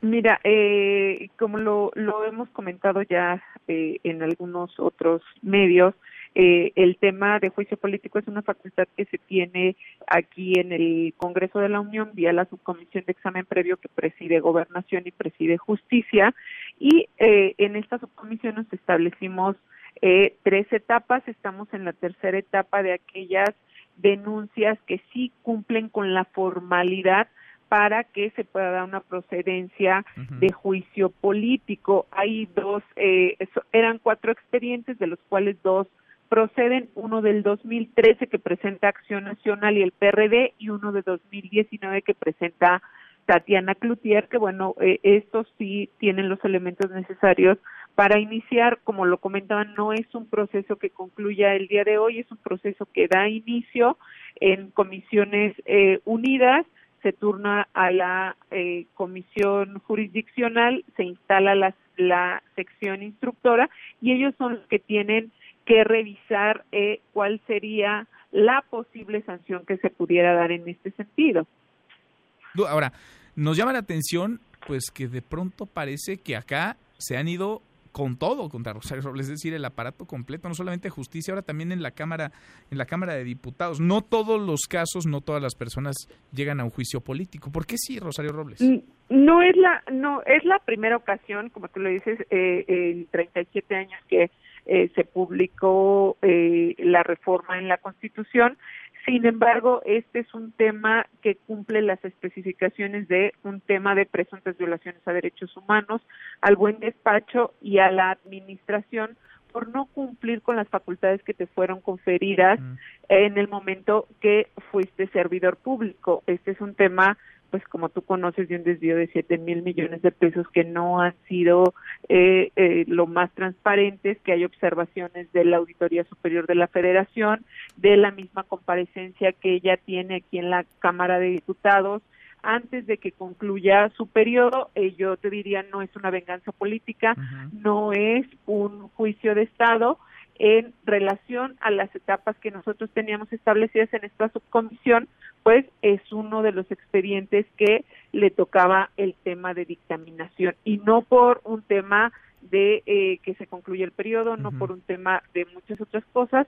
El proceso inicia a partir de que presentan la denuncia y esta denuncia está la primera en 2013 y la segunda en 2019. Mm. Ahora, ¿cómo están los tiempos de este juicio político, diputada? Estoy platicando con Rocío Barrera, la presidenta de la Comisión de Gobernación en San Lázaro. Los tiempos del juicio y las consecuencias que podría haber.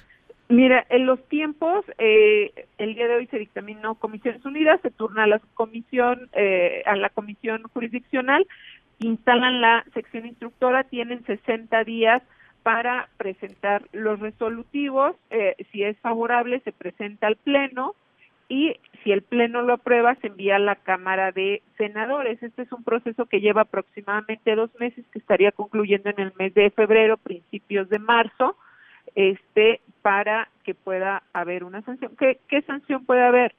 Un tema de inhabilitación, incrementar, ella ya tiene una habilitación por 10 años en un tema administrativo y eh, el resultado podría ser incrementar eh, hasta 20 años la inhabilitación como servidora pública. Sin embargo, pues es una definición que tendría que hacer la sección instructora porque tanto la Comisión de Gobernación como la Comisión de Justicia, pues nosotros el día de hoy estamos concluyendo la procedencia para que se inicie el proceso reglamentario.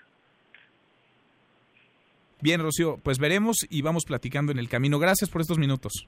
No, gracias a ti y cualquier cosa estamos a la orden y obviamente en los canales institucionales de la Cámara de Diputados se estará dando el avance de este inicio de juicio político. Te lo agradezco. Muchas gracias, diputada. No, gracias a ti. Hasta luego. Buenas tardes, la diputada Rocío Barrera, la presidenta de la Comisión de Gobernación en San Lázaro. Vamos con la otra cara de la moneda. Julio Hernández Barros, abogado de Rosario Robles, ex titular de Sedesol y de Sedatu. Julio, gracias por estos minutos. ¿Cómo estás? Al contrario, muy buenas tardes. Un saludo cariñoso para ti y para todo el auditorio. Gracias por platicar con nosotros. Parece que a Rosario Robles, pues ya no solamente es lo duro, sino lo tupido. Sí, creo que hay una encarnizada eh, y sistemática violación a sus derechos humanos. Rosario Robles, como tú lo ves, está siendo juzgada por la Cámara sin que exista un proceso penal concluido en los tribunales. Eh, este, este juicio político, bueno, pues realmente eh, significa la confirmación de esta venganza política, de este juicio de Estado, que aunque se quiera negar con las palabras, los hechos dicen otra cosa, ¿no? Eh, me acuerdo mucho de esa fábula en donde, donde están buscando a una persona y, y, con las palabras dices, no, no sé dónde está, pero con el dedo está señalando dónde está. Entonces aquí exactamente ocurre lo mismo, ¿no? No hay una congruencia entre lo que dicen y lo que hacen. Hay un perfecto juicio de, Estado, es evidente el interés político que tienen eh, los adversarios de Rosario Robles y, y, bueno, pues tienen miedo seguramente a que lo que no puedan probar con pruebas en el proceso penal lo puedan eh, juzgar o, condenar con mayoría, que es que es el caso, no es decir eh, salirse del lado de la justicia para el lado de la política y para el lado de la mayoría Ahora, Julio, abrumadora que tiene. Parece que se quedó sola Rosario Robles. Vemos los números de esta votación y pues es una abrumadora mayoría la que vota en pro de este juicio político contra Rosario Robles. ¿Se siente sola? ¿Se siente abandonada? ¿Se siente traicionada? Bueno, mira, lo que sí te puedo dar cuenta es que los, sus compañeros políticos, los otros secretarios de Estado, cuando ella fue eh, eh, fue secretaria de Sedato y de Sedesol, pues no han ido a visitarla a la cárcel, ¿no? Esa es una, una realidad. Eh, nadie la ha ido a visitar, ella recibe visitas de sus amigos, de fuera del ámbito político, de su familia y por supuesto de nosotros, de sus abogados. Y, y, bueno, pues esa es, es una realidad, como también es una realidad que los guachicoleros, que los narcotraficantes son liberados, no, no, no representan un peligro para el Estado y que sin embargo una mujer, y resalto esto de una mujer, ahora que estamos conmemorando esto, esto, esta lucha contra la violencia de las mujeres, que, a mí me parece este acto también relacionado con eso, porque eh, es, es muy característico de que estos hombres que escriben sobre la estafa maestra, de la que yo dudo su existencia, dicen que hay 11 dependencias del Ejecutivo relacionadas con, con la estafa maestra. Y sin embargo, bueno, pues nada más he visto que una de ellas, Rosario Robles, es la que ha dado la cara por todos, ¿no? Es la única acusada. En este momento no hay nadie más investigado. Por supuesto, por ninguno de estos once pidieron eh, juicio político. Y, y hoy tenemos mujeres asesinadas, jóvenes secuestrados, familias incineradas. Y en lugar de atender esos problemas, pues el Estado se vuelca con todo su odio, con toda su fiereza sobre esta mujer que para mi gusto es absolutamente inocente. ¿Ves una venganza y de quién? Bueno, pues yo yo yo pienso que, que es una venganza de parte de Dolores Padierna, ¿no? Mm. Eh, que es su, principal adversaria política. Dolores Padierna pues se ha adueñado del Congreso y, y también del Poder Judicial, ¿no? Lo hemos visto con este juez de consigna, eh, Delgadillo Padierna, que, que también ha cometido una serie de arbitrariedades, de injusticias, y de violaciones a los derechos humanos de, mi clienta. Y, y, bueno, pues se quieren convertir a, Rosario Robles en la única responsable de esa mal llamada estafa maestra, la encarcelaron utilizando pruebas falsas de la, fiscalía, a, sabiendas que eran falsas, ¿no? Y pues ahora montan este insólito y juicio político que, no demuestra más que esa venganza del Estado. Pues eh, veremos, lo seguimos, lo seguimos platicando contigo. Julio, te agradezco como siempre estos minutos. Con mucho cariño siempre y siempre dispuesto a, abrir mi teléfono para ustedes y para el auditorio. Gracias, muy buenas tardes. Es el abogado Julio Hernández Barros, el abogado de Rosario Robles, que insisto, ya no siente lo duro, sino lo tupido. Cruzamos la media ya, la hora con 32 pausa y volvemos con un resumen de lo más importante del día. Esta mesa, la mesa para todos. No te levantes. Podrías perder tu lugar en la mesa para todos. Con Manuel López San Martín. Regresamos. Este podcast lo escuchas en exclusiva por Himalaya. La muerte de la cantante y actriz surcoreana Go Hara, cuyo cuerpo fue encontrado en su casa en Seúl esta semana, vuelve a arrojar luz sobre la presión que las estrellas, en especial las féminas, enfrentan en la despiadada industria del K-pop y en la sociedad profundamente conservadora de Corea del Sur. Seguimos, volvemos a esta mesa, la mesa para todos, cruzamos la media ya, la hora con 34, le entramos a un resumen con lo más importante del día. Resumen.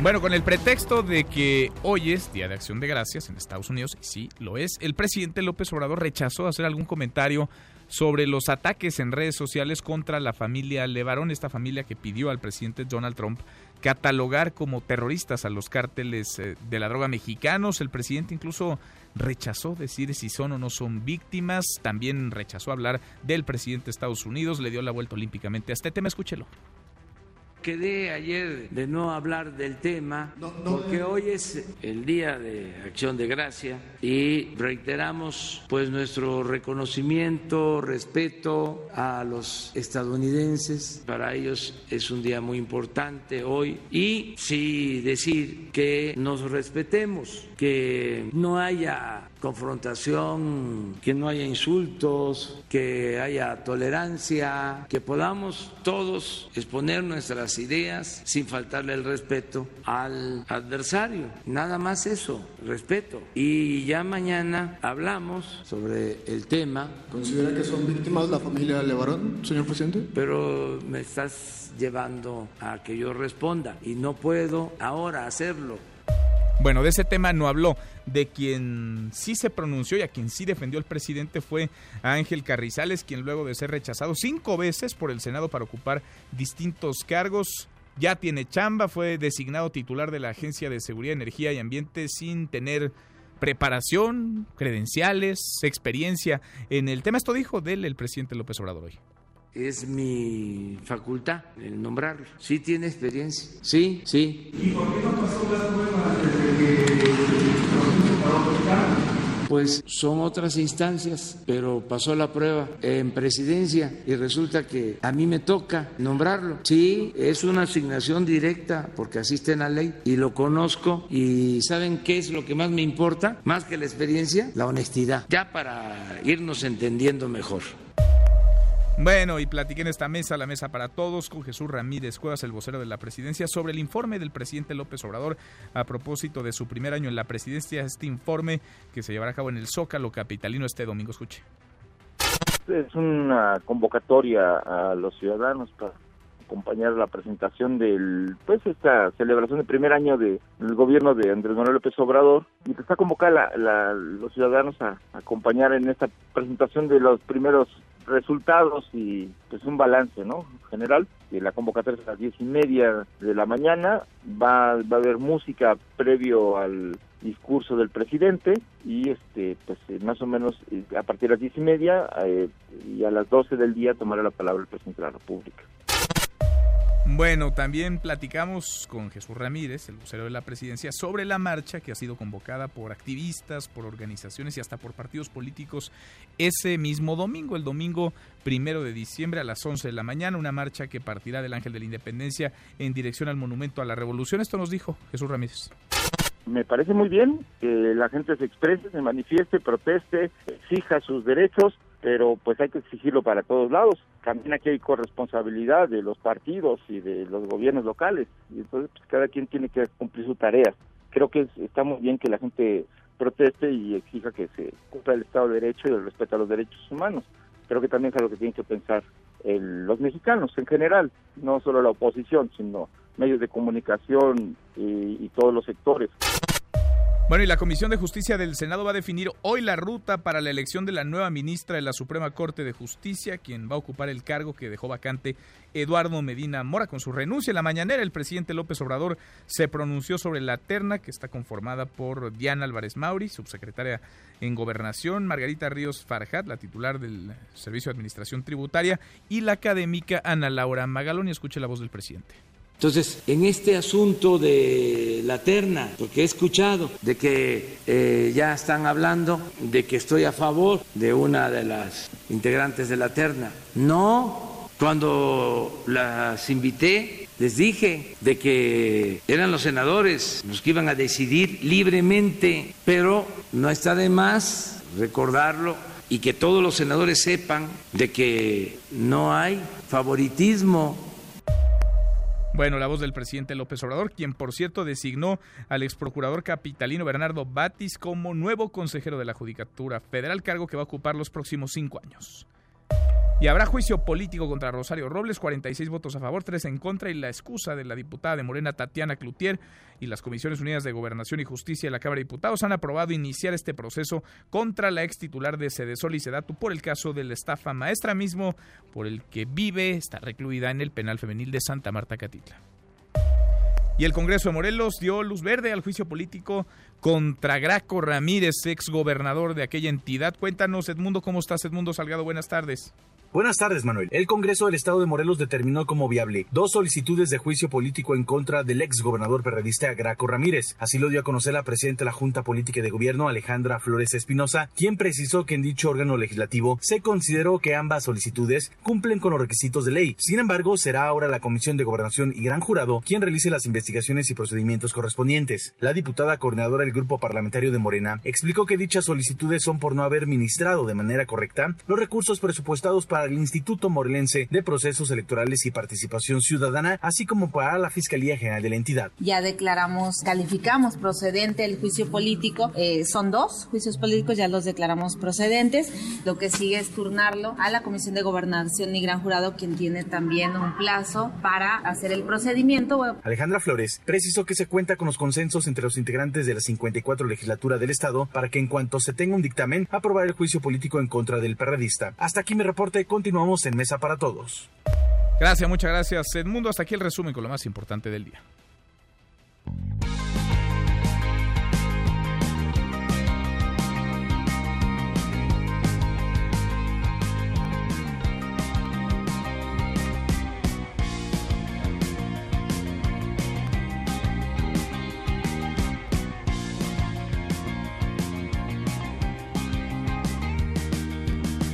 José Luis Guzmán Miyagi, como todos los días a esta hora en esta mesa para todos. ¿Cómo te va, Miyagi? Muy bien, Manuel, ¿y a ti? Bien, a todo dar que estamos escuchando hoy. Fíjate que estamos escuchando una banda nuevecita, nuevecita, nuevecita. Directamente de Monterrey. Ah, mira, ¿esa te la trajiste? Esa me la traje porque la conocí. Se llama Dreams. Ajá. Y son chavitos que tienen dos años de carrera, pero empezaron a los 17 años. Mira. O sea, tienen, el mayor de ellos tiene 21 años. Son cuatro jovencitos muy inspirados en el pop de los ochentas. Llegan a tener incluso sonidos muy parecidos a incluso la guitarra de los hombres que puedes notar ese, la forma en la que vibra. Y eh, que están creando esta nueva avanzada regia del pop, porque no es el único grupo, hay bastantes grupos en una escena musical regia que cada vez este, va creciendo y que aquí al centro, como ellos dicen, no llega porque los canales de distribución ya son otros y ellos son ya muy conocidos en internet. Van a tener apenas presentaciones dentro de poco aquí en la Ciudad de México, pero es, digamos, ahora, para que se siente uno aún más viejo, las nuevas bandas toman como referentes ya la música de los 80s y los 90s. Y todos son jovencitos nacidos a finales ya del siglo XX. Si los 90 fueron hace 5 minutos. Este, no, fueron hace 20 años ya. O sea, es que piensas, si lo piensas en frío, mi querido Manuel, en diciembre se va a acabar la segunda década del siglo XXI. Pues sí, nos sentimos ya un poco yo me mayores, ¿no? Yo sí, ya me sentí, imagínate, yo ya me cayeron 40 años encima, entonces, por eso es muy refrescante escuchar estas bandas que tienen una propuesta novedosa, inteligente y en la cual Ojo, la mayoría ya no usa tanto las guitarras, ya todos descansan en los sintetizadores. Han cambiado la guitarra por el sintetizador. ¿Te gustó? Me gustó. Me gustó, muy bien. Ahí está la recomendación. ¿Cómo se llaman? Dreams, pero se escribe Dreams con I latina, sé como sueños, pero es Dreams. Ah, ok. Bastante bien, son unos jovencitos bastante talentosos y que les auguro un gran futuro. Muy bien, Miyagi, tienes buena mano. Dale. Gracias, José Luis Guzmán. Miyagi, pausa y volvemos. Hay más en esta mesa, la mesa para todos. Gracias, Manuel.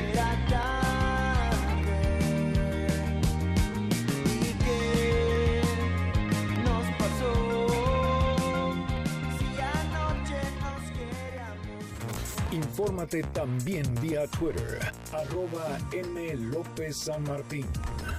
Llámanos, teléfono en cabina 5166-1025. Este podcast lo escuchas en exclusiva por Himalaya. Transportistas revientan vialidad en la México Pachuca. Transportistas bloquearon esta mañana con sus vehículos dos de los tres carriles de la carretera libre México Pachuca en ambos sentidos a la altura de Tecama. Seguimos, volvemos a esta mesa, la mesa para todos. Siguen las lluvias, parece que ya está por terminar la temporada de huracanes, de lluvias, de ciclones, pero sigue lloviendo en buena parte del país. Me da gusto saludar en la línea telefónica a David León, el Coordinador Nacional de Protección Civil. David, qué gusto, ¿cómo estás? Qué gusto saludarte, Manuel, y a, ti y a todo el auditorio eh, de Mesa para Todos. Estoy justamente en eh, Emilio Carranza, un municipio del norte de la costa del bellísimo estado de Veracruz estamos participando muchos servidores públicos en un simulacro de la planta nucleoeléctrica de Laguna Verde. Como muy bien dice, este, eh, está terminando la temporada de ciclones tropicales y lluvias. Tenemos eh, eh, algunos fenómenos que están interactuando en el noroeste de nuestro país, particularmente Baja California Sur, Baja California, Sonora, Chihuahua, Sinaloa. Afortunadamente, aunque hemos tenido lluvia muy importante en distintos municipios, Afortunadamente, saldo blanco, únicamente dos personas heridas en el municipio de Hermosillo, para eh, Sonora, dos personas que sufrieron quemaduras derivado de un incendio en una instalación eh, eléctrica. Por lo demás, eh, continuamos con el alertamiento para el norte del país, ya que esta interacción de distintos fenómenos, incluido el Frente Frío número eh, 19, la influencia, la influencia de la segunda tormenta invernal va a traer bajas temperaturas, vientos importantes, eh, lluvia, por eso mucha coordinación estamos teniendo con gobiernos estatales, gobiernos municipales. Afortunadamente pudimos hacer un alertamiento desde el fin de semana pasado a estos estados, activarnos todos, generar prevención, extraordinario trabajo como siempre de nuestros hermanos soldados y marinos con su plan DN36 y su plan Marina, y estamos trabajando porque las condiciones van a continuar, Manuel. No hay que no hay que confiar, sino hay que bajar la guardia. David, cuéntanos un poco de este simulacro, en qué va a consistir, cuál es, digamos, eh, pues la teoría de la cual parte, qué están ustedes atendiendo como emergencia en este simulacro que se va a realizar hoy ahí en la central nucleoeléctrica de Laguna Verde.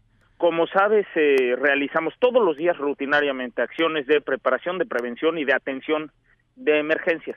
Eh, te contaba ahorita lo que estamos haciendo en el noroeste de nuestro país, pero ahorita justamente en el Golfo, aquí en Laguna Verde, donde tenemos eh, desde 1990 dos reactores que producen el 5% de la energía eléctrica de nuestro país, se produce aquí de manera segura y de manera sustentable, de manera limpia.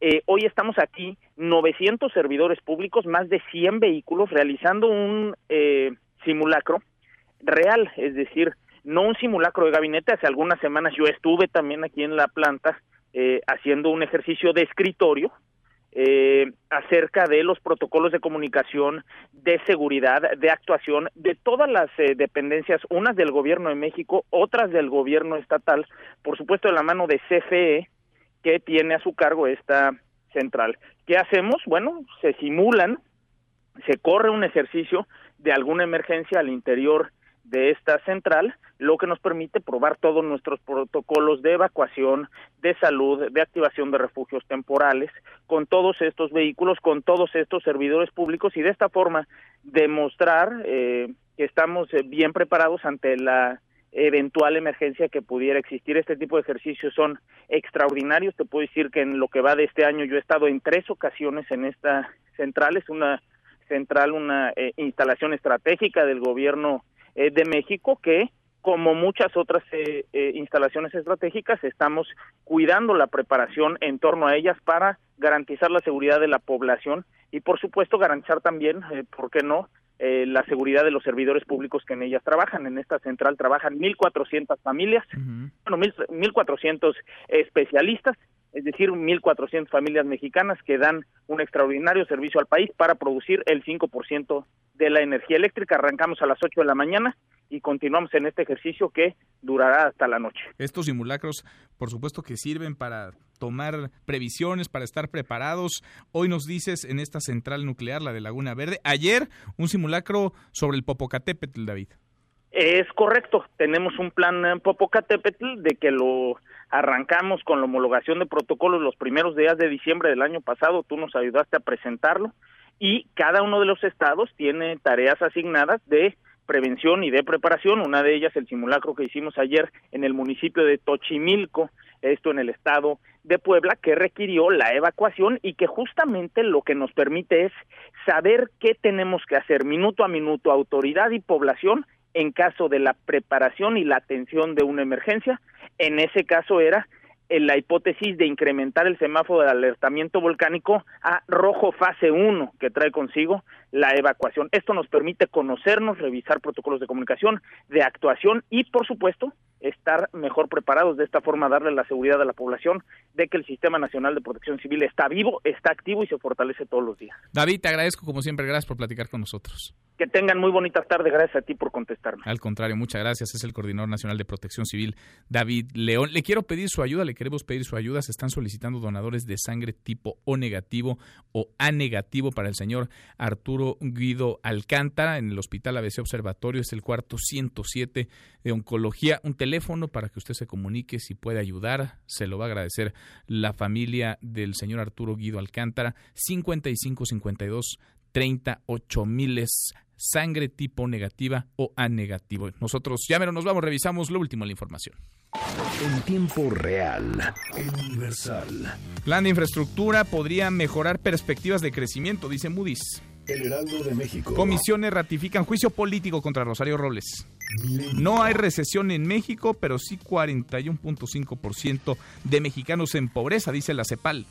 MBS Noticias. El presidente López Obrador designa a Bernardo Batis como nuevo consejero de la Judicatura Federal. El país. La pobreza extrema crece por quinto año consecutivo en América Latina. Donald Trump anuncia que reabrió las negociaciones de paz con los talibanes. Con esto cerramos, con esto nos vamos. Tienen ya las voces de quienes hacen la noticia. Gracias por habernos acompañado a lo largo de estas dos horas. Soy Manuel López San Martín. Se quedan con Nicolás Romay, Radio Marca Claro. Nos vemos al rato, 8 de la noche, Noticias República MX por ADN 40. Y aquí nos encontramos en esta mesa, la mesa para todos. Mañana, que por fin será viernes. Pásela muy bien.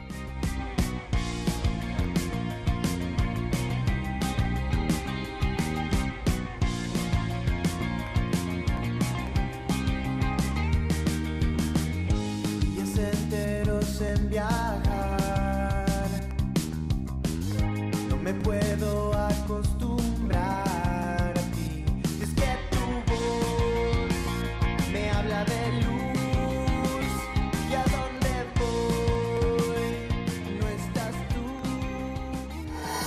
MBS Noticias presentó Mesa para Todos con Manuel López San Martín. Un espacio donde todos tienen un lugar. Este podcast lo escuchas en exclusiva por Himalaya. Si aún no lo haces, descarga la app para que no te pierdas ningún capítulo. Himalaya.com